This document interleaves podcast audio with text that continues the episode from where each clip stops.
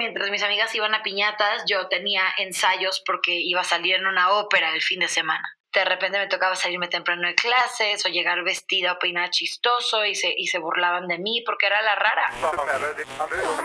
Soy Adán Reyes y estás escuchando Así es esto. El podcast número uno para ver el universo con otros lentes, pero sobre todo pasar un buen rato.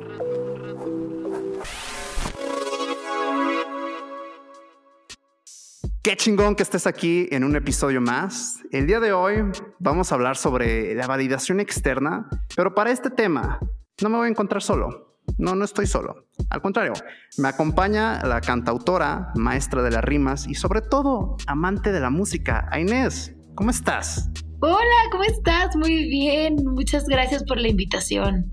Gracias a ti. La neta es que sé que puedes tener una agenda ocupada, pero aprecio bastante. Y la neta, mira, primero que nada, Quiero decirte que el álbum que sacaste de The Girl Makes the World está bien perro. Sobre todo, mira, me gustó mucho la rola de Work Hard, Play Hard y la de My Screaming Voice. Como que me recordó algo, tiene, no sé, o sea, no soy músico, pero me recordó así como sonidos setenteros, ochenteros, o sea, como un vibe rico, ¿sabes? No sé cómo explicártelo, pero la de My Screaming Voice fue mi favorita. Muchas gracias. Fíjate que ese, ese álbum de The Girl Makes the World es una colaboración con un productor de Chicago.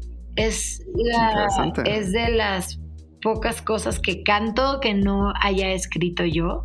Entonces, eh, de hecho, todo el récord está disponible en vinil, se puede mandar pedir, quedó, quedó muy chingón. Y sí, justo porque lo produjo este, pues ya te iba a decir chavo, pero no, ya, ya es un señor.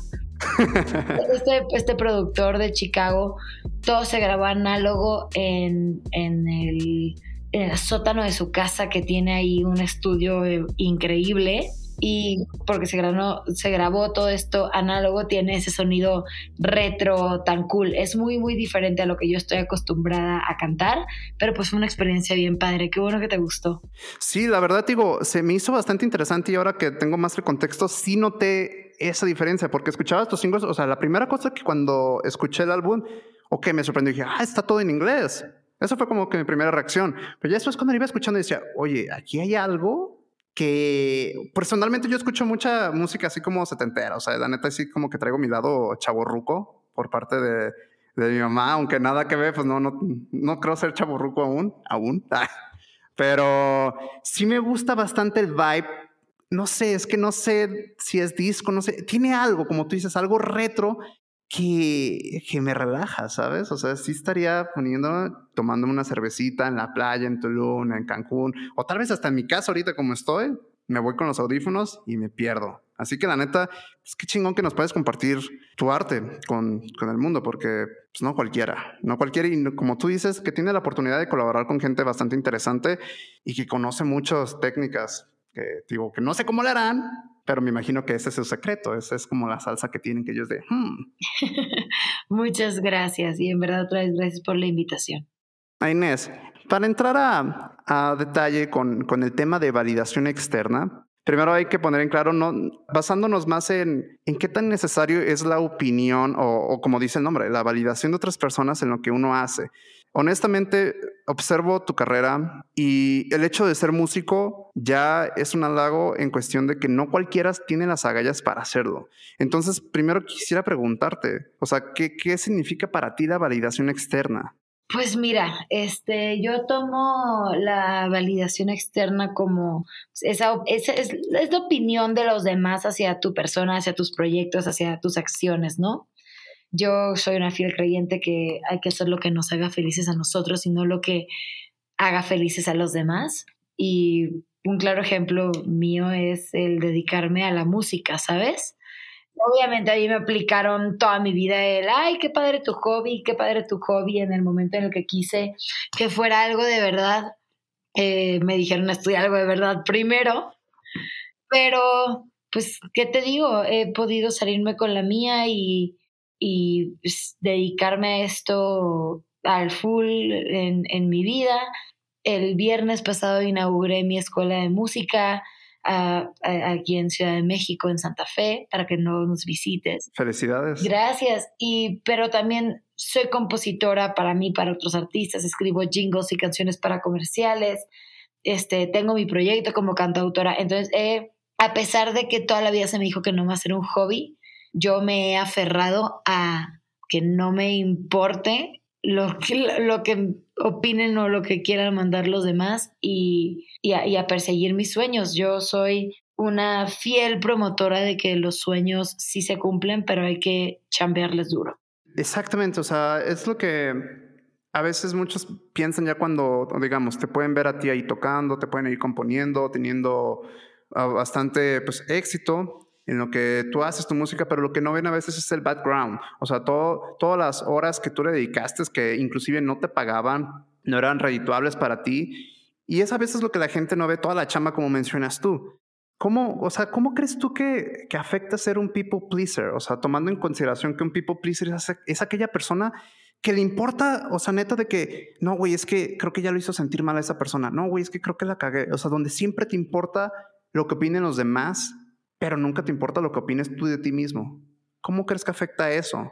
Fíjate que siento que es algo muy, muy peligroso el, el enfocarte tanto en lo que piensan los demás sobre ti.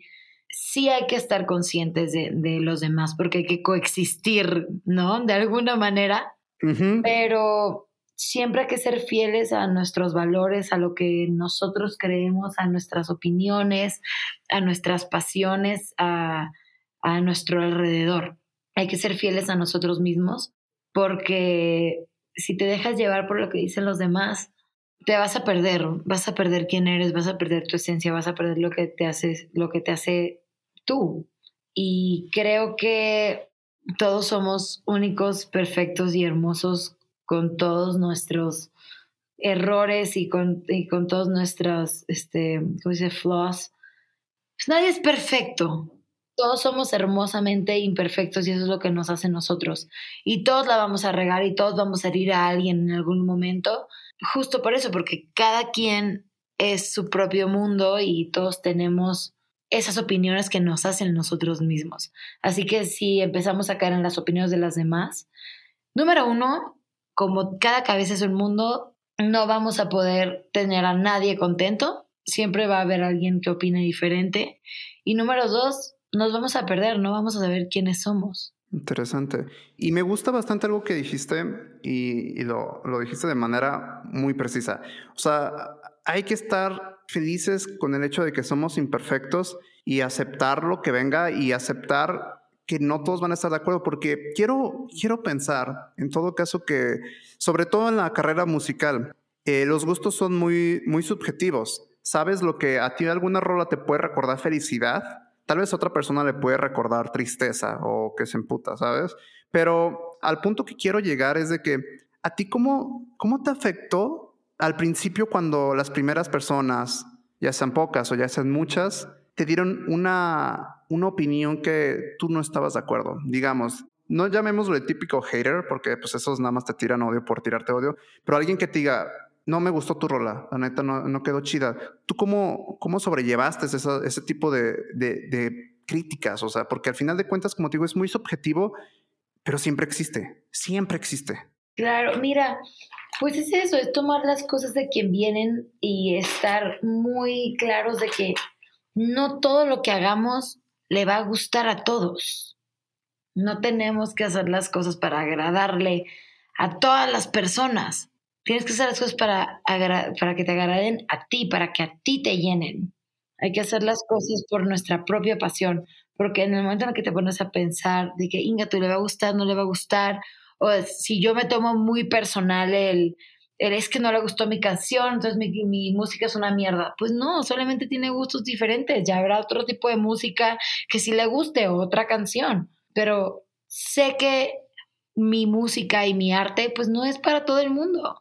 Así como, pues a mí no me gustan todas las canciones, hay canciones que no me gustan y no por eso esos artistas dejan de hacer música.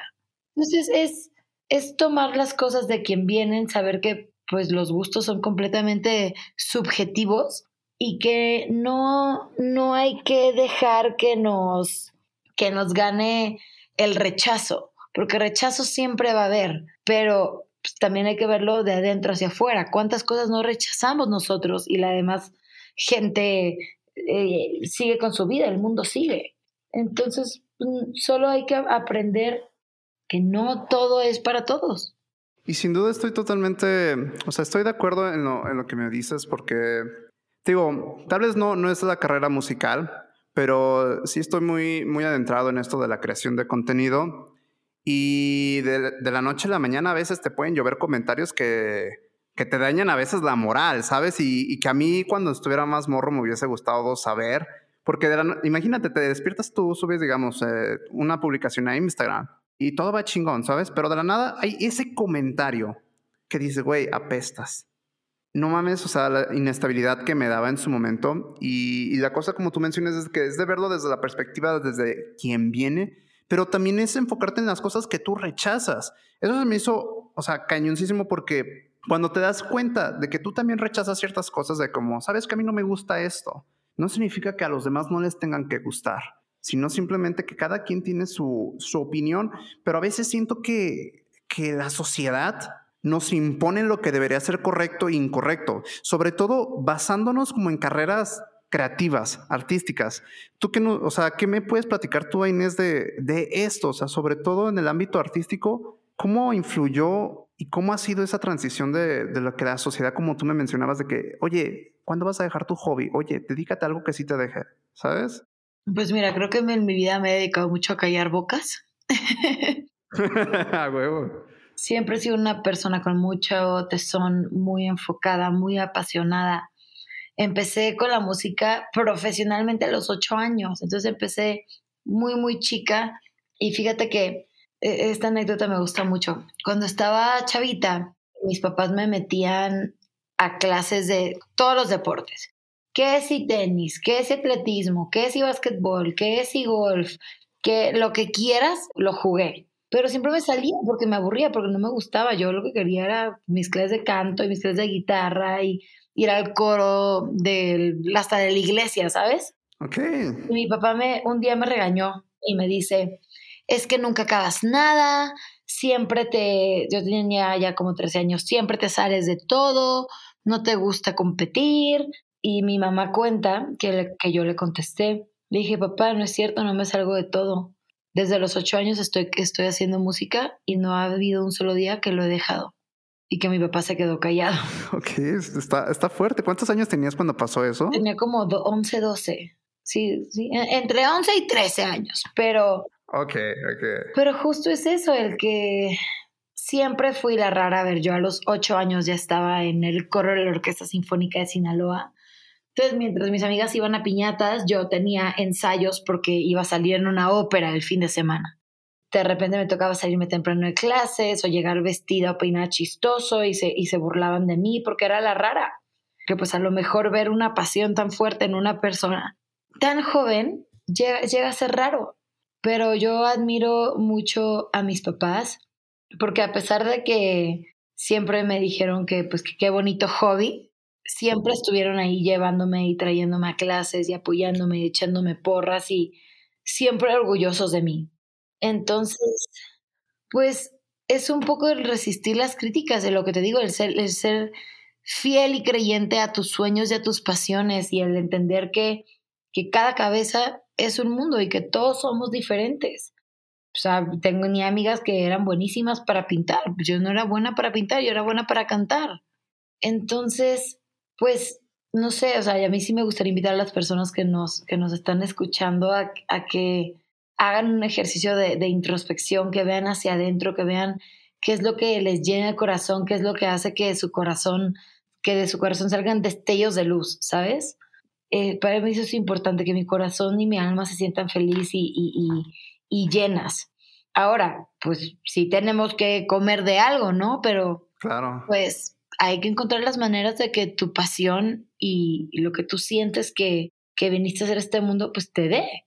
Por ejemplo, yo, a lo mejor en este momento no soy la gran artista que yo pensé que iba a ser a, esta edad, pero estoy aquí abriendo mi escuela de música y, y abriéndole esa, esa oportunidad a, a, otros chavos, ¿sabes? Entonces, pues es, es encontrar la manera, encontrar formas sin perder nuestra esencia. Me gusta de alguna manera que, que, tú desde chiquita, muy, muy chiquita, o sea, lo que me platicas, 8, de 8 a 13 años, habías encontrado tu pasión. ¿Cómo, cómo fue este proceso para ti? Porque la neta está súper cañona a esa edad, de ahora que lo pienso, de encontrar algo que te gusta, porque sobre todo vivimos con la, lo que tus tíos te pueden decir, es que tú eres bueno haciendo esto. Y luego lo que a veces tu mamá o tu papá te pueden decir, es que tú debes de ser doctor. ¿Cómo fue este proceso para ti de, de decir, sabes qué? Agarraste la guitarra, tocaste algo o empezaste a cantar. ¿Cómo encontraste tu llama sobre la música a tan temprana edad? Yo siempre digo que yo no escogí la música, que la música me escogió a mí. Yo no vengo de una familia de músicos, yo no vengo de una familia de artistas. Mi papá es constructor y mi mamá es diseñadora de interiores. Y ninguno de los dos estudió eso, ¿no? Mi papá es, ingeniero bioquímico en explotación de recursos acuáticos y mi mamá estudió derecho. Entonces, a mi papá le gusta mucho la música. Mi mamá cuenta una anécdota de cuando era hija única, yo fui hija única seis años y medio.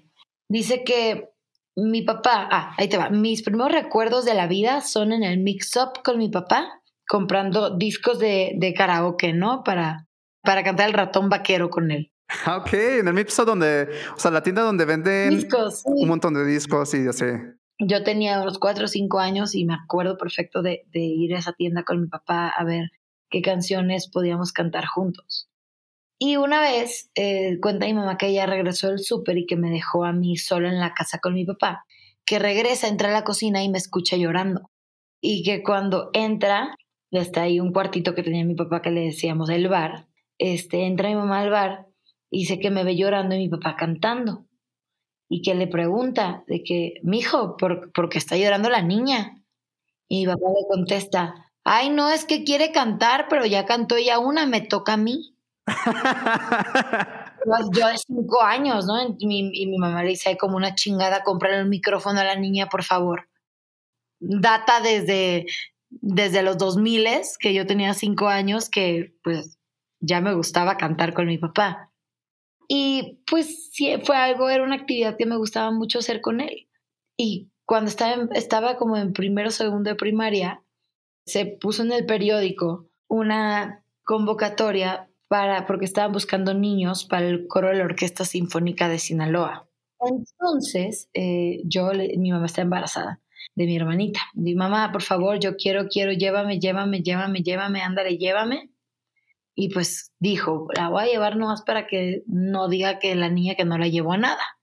Total, de seis mil niños que fuimos a audicionar, solo quedamos 30. Y ahí empecé profesionalmente a dedicarme a la música. Y digo profesionalmente porque empecé a salir en óperas, musicales, conciertos decembrinos, este, eventos y pues ya me empezaban a pagar. Ya había cash. Ya, ya había cash. Entonces, pues es algo que de en ese momento me gustó, que desde antes ya me gustaba y que lo seguía y lo seguía haciendo y lo seguía haciendo y cada vez iba buscando más maneras de, de crecer y de, y de estar ahí envuelta en la música. Por eso te digo que yo no lo escogí, a mí me escogió y yo no sería quien soy sin, sin la música en mi vida y sin el trayecto que, que he recorrido a lo largo ya de estos más de 18 años de carrera musical. 18 años de carrera musical. Y fíjate. tengo 26. Tengo 26 y empecé a los profesionalmente a los 8. Según yo sí sé bien las cuentas. No manches, no, pues, o sea, cañoncísimo que tienes un buen rato y eres de las pocas personas que conozco que me cuentas que literalmente la pasión no es como que tú lo hayas buscado, sino más bien que me, recuerda la escena del sombrero de Harry Potter, o sea, que te, que te escogió, ¿sabes? De que acá. Y el chile, qué bonito la experiencia que me cuentas de cuando tenías cinco años y que estabas con tu papá y que no te dejaba cantar, porque creo que pocas veces nos dejamos guiar por lo que nos hace vibrar. Sabes, como quiero pensar que en, en, el momento que tú decías eso, o sea, que empezabas a cantar o ya a tocar un instrumento, te despegabas de lo que es la vida cotidiana y te enfocabas en disfrutar el arte. Y eso encontrarlo a temprana edad, la verdad es un lujo. Por factores externos, como te digo, porque siempre existe esa presión social de, no, mijo, es que, o sea, está bien que tengas tu, tu hobby, pero enfócate en algo que sí te deje. ¿Sabes? Y honestamente, yo quisiera, o sea, saber de ti si al momento que tú estabas en la orquesta, o sea, en la orquesta donde ibas al coro y demás, desde ahí fue cuando tú ya decidiste, ¿sabes qué? Esto es para mí. O si hubo alguna presión externa hacia ti de que no, mira, deberías de estudiar otra carrera por si acaso. No, claro, a ver, yo estudié primaria, secundaria, la prepa la hice en una escuela militar en Estados Unidos y la universidad la estudié en Ciudad de México. Fíjate que yo apliqué sin que mis papás supieran a una escuela en Inglaterra, estuve aceptada con el 80% de beca y todo, pero no me dejaron irme porque tenía que estudiar algo de verdad primero. Entonces, pues a mi Culiacán lo amo, pero no me gusta para mí. Así que lo más lejos que me dejaban estar de mi casa era Ciudad de México y para mí yo veía la gran capital como, como el Los Ángeles de, de, México, ¿sabes? Donde estaba toda la industria musical. Así que dije, pues bueno, a lo mejor no estudiaré música, pero veo cómo me enredo ahí. Llegué a Ciudad de México, entré en agosto a la universidad y en septiembre yo ya estaba trabajando en un estudio de música componiendo canciones para comerciales, ¿no? Entonces, pues empecé con, los, con eso, los jingles, me empecé a conectar con gente. Obviamente estudié comunicación en la Universidad Iberoamericana, porque era lo que tenía cosas que me gustaban. ¿Qué era lo que te gustaba de comunicación? O sea, más bien, ¿qué eran las cosas que te gustaban de comunicación? Todo lo de... Ah, porque hice el subsistema de entretenimiento. Entonces estuvo muy padre porque mi... Todo es logística de eventos, conciertos, eh, redes sociales, tantito de diseño, tantito marketing, o sea, poquito de todo, era, era muy global. Entonces sí me ha servido mi carrera, pero pues a la par siempre estuve muy conectada con el mundo de la música. Incluso los lunes había un lugar aquí que se llamaba Barecito. Los lunes estaba el lunes del foráneo y las botellas eran gratis, solo tenías que, si traías ID de, de foráneo, entonces solo tenías que pagar los, los servicios y había música en vivo y yo iba tanto porque me gustaba tanto la música en vivo que me hice amiga de los músicos y me dejaban subirme a cantar. Y en una de estas que me subí a cantar estaba una chava que normalmente no estaba, que era suplente, y me dijo, oye Inés, ¿no te interesa entrar a La Voz México? Y yo, ¿cómo? Dijo, sí, sí, te están buscando gente para esta próxima edición. Este, te presento al director musical. Y yo, pues, pues va. Y al día siguiente tuve reunión con el director musical de La Voz México y el siguiente semestre en la universidad me di de baja porque estuve en el reality. Sí quedé, me faltó la semifinal y la final, pero yo dije, uy, no, de aquí soy, ya no voy a tener que volver a, la universidad, ya me van a dejar estudiar música. Claro que no. y me dijo que, ok, date de baja, pero en cuanto termine, regresas a terminar. Y yo, ay, no. Entonces terminé, terminé mi universidad, este, soy licenciada en comunicación y entretenimiento pero fíjate, algo muy bonito fue que como mi subsistema fue en entretenimiento, me pude, en lugar de hacer tesis, hice un proyecto de comunicación. Y mi proyecto de comunicación fue mi, mi lunario del Auditorio Nacional, me presenté en el lunario. Entonces fue, fue un cierre de ciclo pues muy, muy, padre, ¿no? Porque fue un, ok, no me dejaron estudiar música, pero de todos modos, estudiando lo que, lo que ellos querían, me gradué haciendo música. Entonces, pues siempre, te digo, siempre he buscado la manera de salirme con la mía. Y, fíjate qué chingón eso que me mencionas porque me, me, hace ver el panorama completo en cuestión de que tal vez ahí, o sea, es como, como que llega la ola, ¿sabes? El mar no lo podemos controlar y llega la ola y pues chingue su madre, tenemos que surfear la ola. Ya está muy grande, ya está muy pequeña. Y algo que se me hizo interesante es que tú mencionas de que, bueno, pues mira, me, no me dejaron, o sea, de alguna manera me, me, presionaron, o sea, para estudiar comunicación. Pero se me hace cañoncísimo que le diste el panorama de que, mira, ¿sabes qué? Si no me van a dejar estudiar música, voy a sacar el mayor provecho de lo que estoy estudiando para desarrollar mi carrera musical. Y creo que diste con el clavo cabrón de, o sea, porque comunicación, aprender de marketing, aprender de los eventos, aprender, de alguna manera te estabas dando cuenta de cómo funcionaba la industria por detrás para después tú aplicarlo en tu carrera. Muy poca, o sea, depende, ¿eh? ¿sabes? También hay personas como que eh, estudian una cosa y terminan dedicándose a otra, pero realmente creo que de, de todas las carreras siempre aprendes algo de todas. O sea, ¿qué siente, qué fue lo que a ti te dio la comunicación que te ha ayudado bastante en tu lado musical? Pues es que, como lo mencionas, un poquito de todo. O sea, porque cuando eres artista independiente, tú eres tu propio diseñador, tú eres tu propio marketero, tú eres tu propio roadie, tú eres el que cobra los boletos, tú eres el que hace tu merch y la cobra, tú eres el que tienes que desarrollar una estrategia para darte a conocer, eres el que tienes que hacer como tu plan de, de, trabajo, ¿sabes? Entonces, el, tener las herramientas de haber estudiado una licenciatura en comunicación, pues me ha dado esas herramientas. Ya es que aunque dicen que si no tienes vocación, estudia comunicación, yo creo que en mi vocación sí me sirvió un poco, por más que haya sido a la fuerza, encontré la manera de, de sacarle provecho a esas cosas.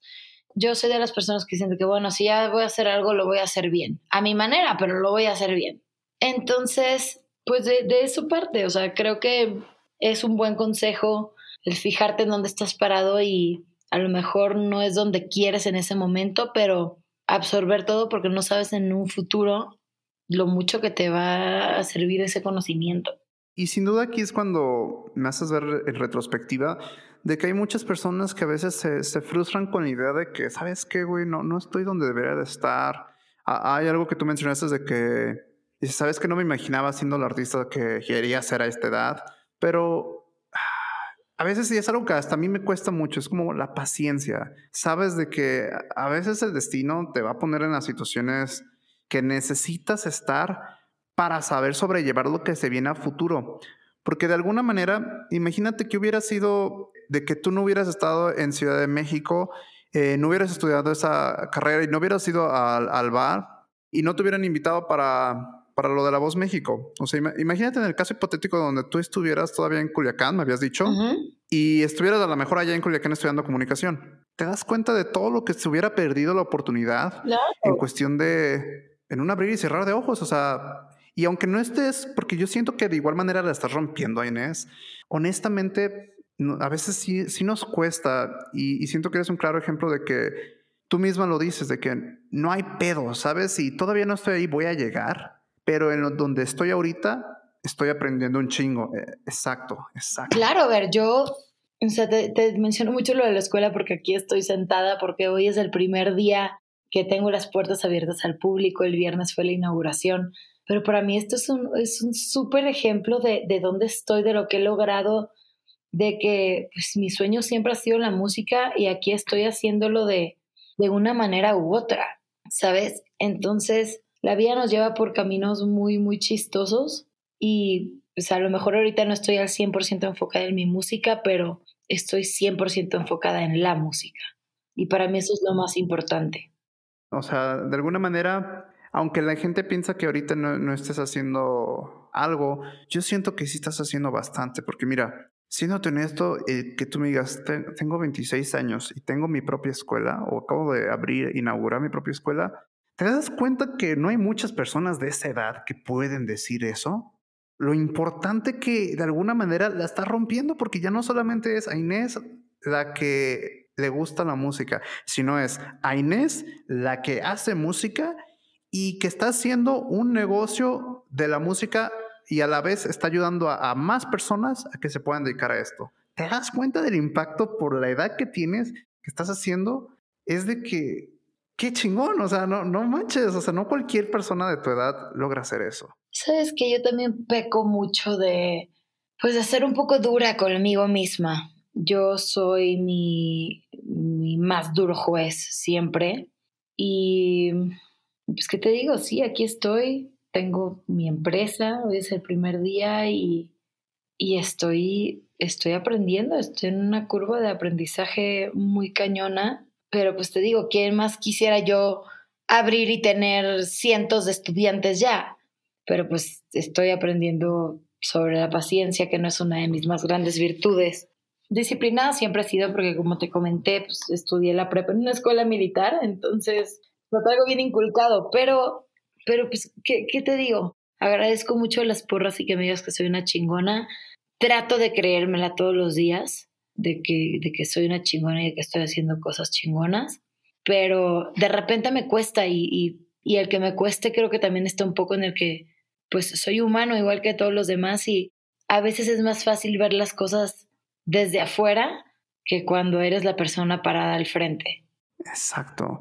Y es esto justamente donde lo que hemos venido hablando de la validación externa, que es más fácil prestarle atención a lo que alguien más puede decir de ti que lo que realmente tú opinas de, ti mismo. O sea, como lo acabas de decir exactamente, el mirarte al espejo es darte cuenta que enfrente el reto es con esa persona, no es con las personas que están allá afuera. El reto es, esta persona está feliz con lo que estoy haciendo, esta persona que estoy viendo enfrente de mí realmente está aprendiendo, está haciendo. Y se me hacía loco porque siempre va a haber pautas donde nos digan, ¿sabes qué? Por ahí no es, es que eso no está bien. ¿Cuál, cuál ha sido algún momento decisivo para ti en que tú tomaste una decisión así pesada y que no le gustó a los demás? Así de plano, que no le gustó a nadie más, pero que tú tomaste esa decisión por tu propio bien. Uf, es una buena pregunta, pero no sé, a lo mejor no tengo un suceso así grandísimo porque pues al momento en el que mis papás me ven apasionada y feliz y, trabajando, pues doblan la manita, ¿no? Pero creo que es algo que he vivido mucho sacando a gente de mi vida o alejándome de gente. Creo que he tomado decisiones de, alejarme de personas que a mí se me hace que me hacen daño y obviamente pues las demás personas, o sea, lo, externo lo ven así como, pues qué radical Inés, qué rara eres. Y no, solamente estoy viendo por las cosas que a mí me hacen bien. Y creo que eso es lo que tenemos que hacer, ver por las cosas que a nosotros nos benefician. Ya quien, quien te quiera y ve que algo te está hiriendo, no va a querer que estés ahí. Y si quieren que sigas ahí aunque te duela, no son tus amigos. Exacto. Y esto, fíjate, resonó mucho porque resuena mucho conmigo. En cuestión de que siempre he pasado por esta situación en cuestión de, de que hay personas que por más que tú digas, ¿sabes qué? Te aprecio. Eh, nos la pasamos chingón los momentos. Pero realmente el estar cerca ya contigo no es tanto, no me aporta nada, sino que realmente me estoy protegiendo yo, o sea, de la validación. Te lo platico porque he tenido este tipo de, o sea, he tenido amistades que en algún punto, yo cuando estaba más morro, tenía 17 años, y, recuerdo cuando subía, no sé, videos a, YouTube. Y me echaba mucho carrilla, la neta no era tan bueno, he evolucionado, ya, ya dedico más a producir contenido de forma profesional, chalala, chalala. Pero era esta etapa donde se, o sea, se dicen, ay, ese güey está bien, o sea, hace sus videos, pinche vato. Y a mí se me, o sea, yo me la pasaba chingón con ellos, pero en el momento que me daba cuenta de estas situaciones, era donde me llegaba la pregunta de, oye, ¿sabes qué? Realmente necesito la validación de estas personas y más allá de necesito la validación de estas personas, es de realmente necesito estar con personas así. O sea, me, me, hacían pensar que era lo único que acababa en el mundo. Y aquí lo que tú me dices es de que me doy cuenta de que es parte de la evolución de uno mismo, que se da cuenta que que está bien eh, saber aceptar que si ellos quieren opinar lo que quieran opinar, está bien. Sabes, es una opinión diferente, pero no por ello te, te obliga a aceptarla y tampoco te obliga a quedarte en ese, en ese, con, o con ese círculo. Sí, claro. Mira, pues es, es, es ver por nosotros mismos, es lo, es lo que te digo, es, es ver por qué nos hace bien a nosotros. Y pues ya lo demás será lo demás. Creo que es importante tenernos el amor propio suficiente como para sabernos alejar de las situaciones que no nos hacen bien, sin importar quién opine lo contrario. En este momento, en, en Inés del 2022, si quieres compartirnos, ¿qué es lo que a ti te hace bien en este momento? Estar enfocada, rodearme de personas apasionadas por lo que hacen, aunque no sea la música, rodearme de de personas que quieran superarse, porque eso me invita a mí a, superarme, ¿sabes? Cuando te rodeas de personas chambeadoras, te inspira a chambear. Si te rodeas de personas flojas, pues se te hace más fácil quedarte sin hacer nada y sin moverte. a mí en este momento me sirve mucho de rodearme de personas, a lo mejor no que sean emprendedoras como yo en este momento, pero sí que tengan ganas de chambear, que tengan, que tengan pasiones, que, que estén activas, que se muevan, porque eso me enseña a mí lo lejos que puedo llegar y, y, y el saber que me estoy rodeando de las personas correctas y de la energía correcta. Esa es la frase, exactamente. Y eh, ahí diste con un clavo y me, me gusta mucho, que qué bueno que lo mencionaste, la energía correcta.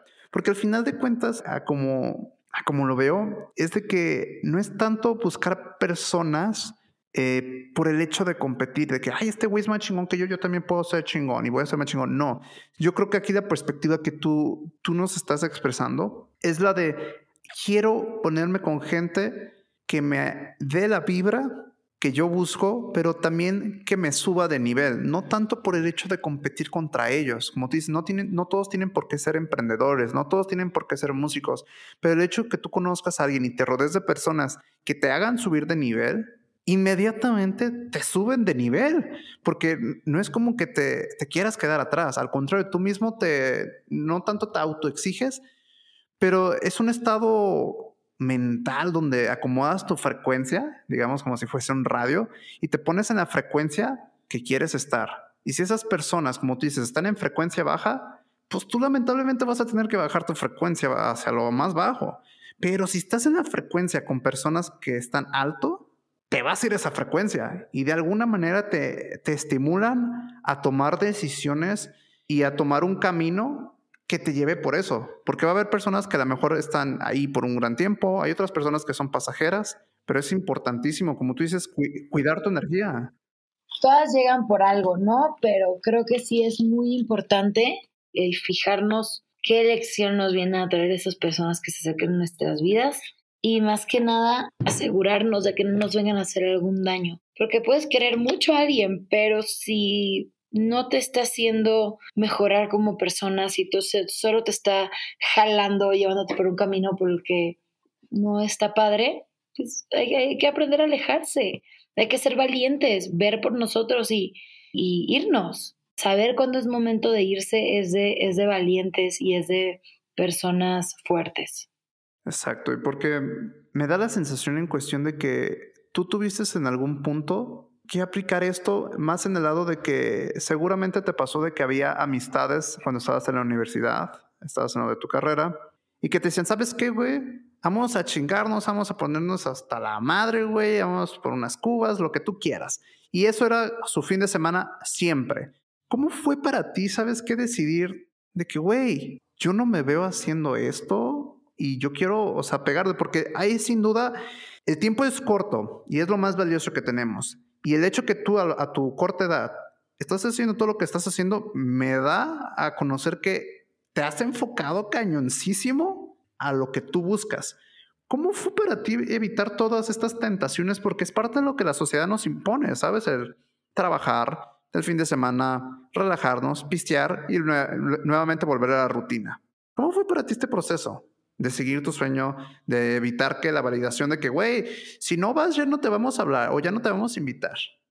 Pues no sé, o sea, sí, digo, a mí también me gustan las cubas y me gustan mis copitas y, lo que quieras, pero no, no soy nadie para juzgar, ¿sabes? Pero me he dado cuenta de, de las cosas que me hacen daño, las cosas que, que me hacen bien, el tipo de gente con el que me quiero rodear. He tenido que alejarme de muchas personas que no me estaban haciendo bien, que o me estaban usando o me estaban llevando por un camino que a mí no me gustaba o no me estaban haciendo sentir bien conmigo misma, ¿sabes? Porque sí, uno se tiene que creer que es chingón, uno, uno tiene que validarse este, sanamente, o así uno mismo, tampoco hay que creernos la última coca del desierto, ¿verdad? Exacto. Pero pues hay personas que te hace sentir como que no vales nada y hay que saber que pues a lo mejor es su opinión, pero no, no aferrarnos a ellos. Sí han habido personas que me han lastimado, que, que me han hecho llorar, pero pues he aprendido que pues ahí no es y que así como hay una persona que, que no valora a quien soy, hay otras días que sí. Entonces duele darse cuenta de, de las personas que valen la pena tener en tu vida y de las cuales no, más digo yo que soy súper amiguera y a todo el mundo quiero mucho, me cuesta mucho trabajo dejar ir a las personas, pero no sé, así como cuando tienes un novio y te cortan y lo tienes que dejar ir, pues a otra cosa mariposa, lo que te cruje chencha y tendrás tu duelo y los dejarás ir, pero en un futuro te darás cuenta que fue para algo mejor. Exacto. Y fíjate, hay bastante que, he aprendido y ya viéndolo en retrospectiva es un episodio que voy a volver a escuchar. Ya estamos casi llegando al final de, este episodio, pero no sin antes tenerte las últimas preguntas. A Inés, a, tu edad, y ya no tanto de hablando de validación externa, ¿cuál es una lección que aprendiste a la mala, pero que dices, güey, gracias que la aprendí? Ay, una lección que aprendí a la mala. A no quererme comer el mundo. ¿Por qué? Porque las cosas llegan eh, en su momento y, cuando tienen que llegar. Porque siento que cuando eres joven crees que lo sabes todo y luego te das unos tropezones medio feos. Y hay que aprender de que las cosas vienen a su tiempo, que, que se va a lograr. Una cosa es quererte comer el mundo y otra cosa es tener hambre. Creo que el, el tener hambre debe ser indispensable para todos, pero cuando te quieres comer al mundo de un bocado, casi siempre regresa a morderte las nalgas y duele. Iba a decir, te da el mal del puerco y ahí te vas a quedar bien acostado. No, pero he aprendido a, tener paciencia y, sigo trabajando en el saber que los tiempos de, Dios, del universo, de las energías, de lo que creas, los tiempos de, esta vida son perfectos y, y, por algo pasan las cosas. Por algo, o sea, tuve, yo tuve que pasar por miles de cosas para poder ahorita estar sentada en mi escuela de música, en mi changarro, ¿sabes? Y, y a lo mejor en su momento yo no sabía que todo eso me estaba llevando hasta, hasta este momento. En retrospectiva es solo decirle a Inés que tenga un poquito más de paciencia y que, y que no, no se dé sus tropezones porque no van a valer la pena. Sí, estoy totalmente de acuerdo, porque a veces como lo, lo dijiste perfectamente, uno es joven y piensa que lo puede hacer todo. Y sí, eh, o sea, realmente puedes, pero todo a su tiempo. Y ya como para concluir este episodio y nos platiques más sobre tu escuela y dónde podemos encontrar más de tus proyectos, ¿qué le dirías? O sea, si tú tuvieras la posibilidad así, cañoncísima, de viajar en el tiempo y te vas 15 años atrás, digamos, ahorita tienes 26, cuando tengas 11 años, ¿qué le dirías a Inés de 11 años? Sobre todo en esa edad, no sé qué estás pasando, eh, estaba lo de, escuela, bueno, lo que estabas dedicándote lo del coro, que ibas a la música, X o Y. ¿Qué le dirías a Inés de esa edad, de hace 15 años? Que no me va a creer de quién somos amigas. la verdad, no cambiaría nada en mi vida creo que he podido llegar este, a, este momento en mi vida bien orgullosa de, de quién soy, de lo que he pasado, de, los, de las amistades que he hecho. Ahorita tengo la fortuna de que mis mejores amigos son los que tocaban en mis bandas favoritas, los que me inspiraban, ahora tocan conmigo, ¿sabes? A huevo. Entonces, recordarle que, que los sueños sí se cumplen y que le va a tocar una chinga, pero que lo va a lograr. Eso le diría, que, que no se rinda, porque lo estamos haciendo bien y lo vamos a seguir haciendo bien. Ah, huevo, qué, qué chingona reflexión, Inés. La neta, no esperaba esa respuesta y, el que tú me digas, sabes que no cambio nada. Al contrario, es como, no dejes de chingar, de vas por buen camino. Eso habla mucho de ti, Inés, y, y, me da la convicción y honestamente hasta eres de esas personas que contagias la convicción, ¿sabes? Porque yo lo siento cuando hablo contigo y hasta me dan ganas de que sí, sí, sí, sabes que sí se puede. Y, eso está cañón. Y la neta que tengas la oportunidad inclusive hasta de que en tu propio arte lo puedas transmitir, creo que lo, lo haces. Y, el hecho de que incluso en tu propia escuela que acabas de inaugurar, la gente se va a dar cuenta del calibre de persona y sobre todo de artista con la que está tratando. Porque una cosa es decir, ¿sabes qué? Eh, págame la inscripción, esto, y, ahí te voy a pasar el plan y, haz lo que quieras. No, el hecho de simplemente hablar contigo, me doy cuenta que, o sea, si yo quisiera dedicarme a la música, iría a tu escuela. ¿Sabes? Más, más que por aprender música, iría porque, como tú lo dijiste, me contagias esa energía de, como de hambre, pero es más convicción que hambre, ¿sabes? Es una convicción positiva. Pues gracias, no sé, de, eso se trata. Yo a mí me inspiran muchas personas y él, y él a lo mejor puede ser un vehículo que le inspire a otros a, a ser buenas personas, a ser la mejor versión de, sí mismos, para mí pues lo es todo, ¿sabes? Em, he tenido la fortuna de, de, aprender a rodearme de gente y de atravesarme con gente que me ha enseñado a, pues, a seguir mis sueños. y así como me he encontrado mucha también que me ha querido meter los pies, pero el chiste es saber de quién, de quién apoyarte, porque pues sí, los, los putazos están duros, pero también el llegar a tus metas y que no se acaben es una, es una sensación hermosa. Exacto. las metas nunca se acaban y los sueños nunca se acaban y siempre hay cosas por cumplir y hay que aprender a, darle y a, a, aprender a aguantar porque la vida es una carrera de resistencia, no de fuerza. Mm, qué chingona frase, qué chingona frase. Y la neta es cierto, porque mientras si la vida te da tres putazos y te tumba cinco veces, tú tienes que pararte seis. Así es. Entonces, ya, ya para concluir este episodio, y nos platiques un poquito más dónde podemos encontrar tu escuela y dónde podemos, qué proyectos traes. ¿Qué, qué, qué fuentes de inspiración nos, o sea, le puedes recomendar al que esté escuchando este episodio? O sea, ya sea algún álbum, ya sea alguna película, algún libro que te hizo ver la, la o sea, que te dio la perspectiva de lo que eres ahorita. Uy, no sé, fíjate que creo que más que libros o, música han sido personas que tengo en mi vida que me han inspirado y que me han enseñado y que, que han sido grandes, grandes maestros. Así que como tal, yo me pondría a estudiar, por ejemplo, la, carrera de, Taylor Swift, ¿no? E, es, amada y odiada, pero yo soy de las personas que la aman y la admiran. hay una chava que es compositora que se llama Julia Michaels, que también la admiro muchísimo.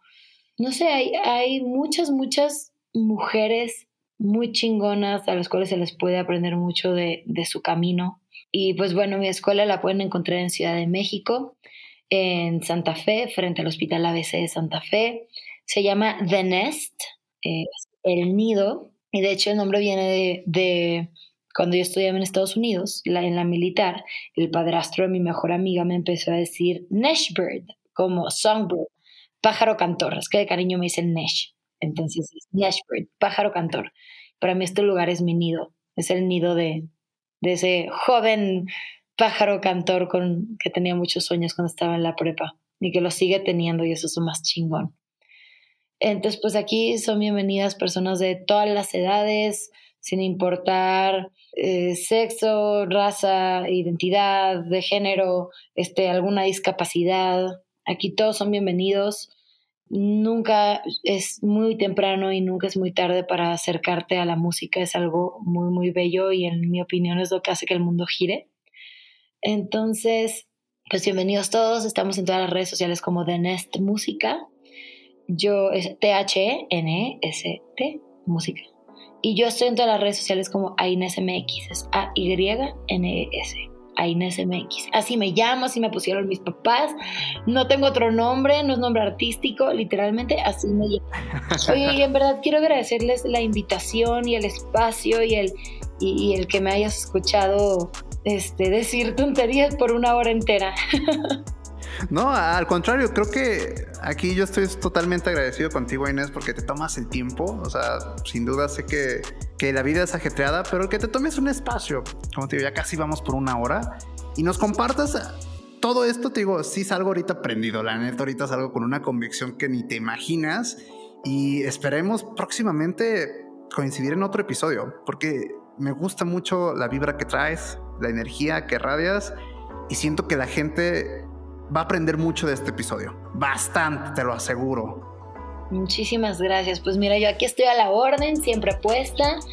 Nos, ponemos de, de acuerdo con anticipación porque la vida ahorita está muy ajetreada. Pero, pues qué bueno, ¿no? Malo si no. Exacto, más vale estar ocupado que desocupado. Y pues la neta, como dices tú, a la orden para el desorden. No se olviden de darle cinco estrellas a, este podcast si les gustó este episodio, porque si vienen más, personalmente yo les voy a dejar todas las redes para que puedan encontrar la escuela, tanto las redes de Inés. Y pues nada, que espero que les haya gustado este episodio, que tengan un día chingón y muchas gracias por estar aquí fue todo por mi parte, Inés. La neta, que tengas un día muy bonito y muchas gracias por tu tiempo también. Saludos a todos, muchísimas gracias.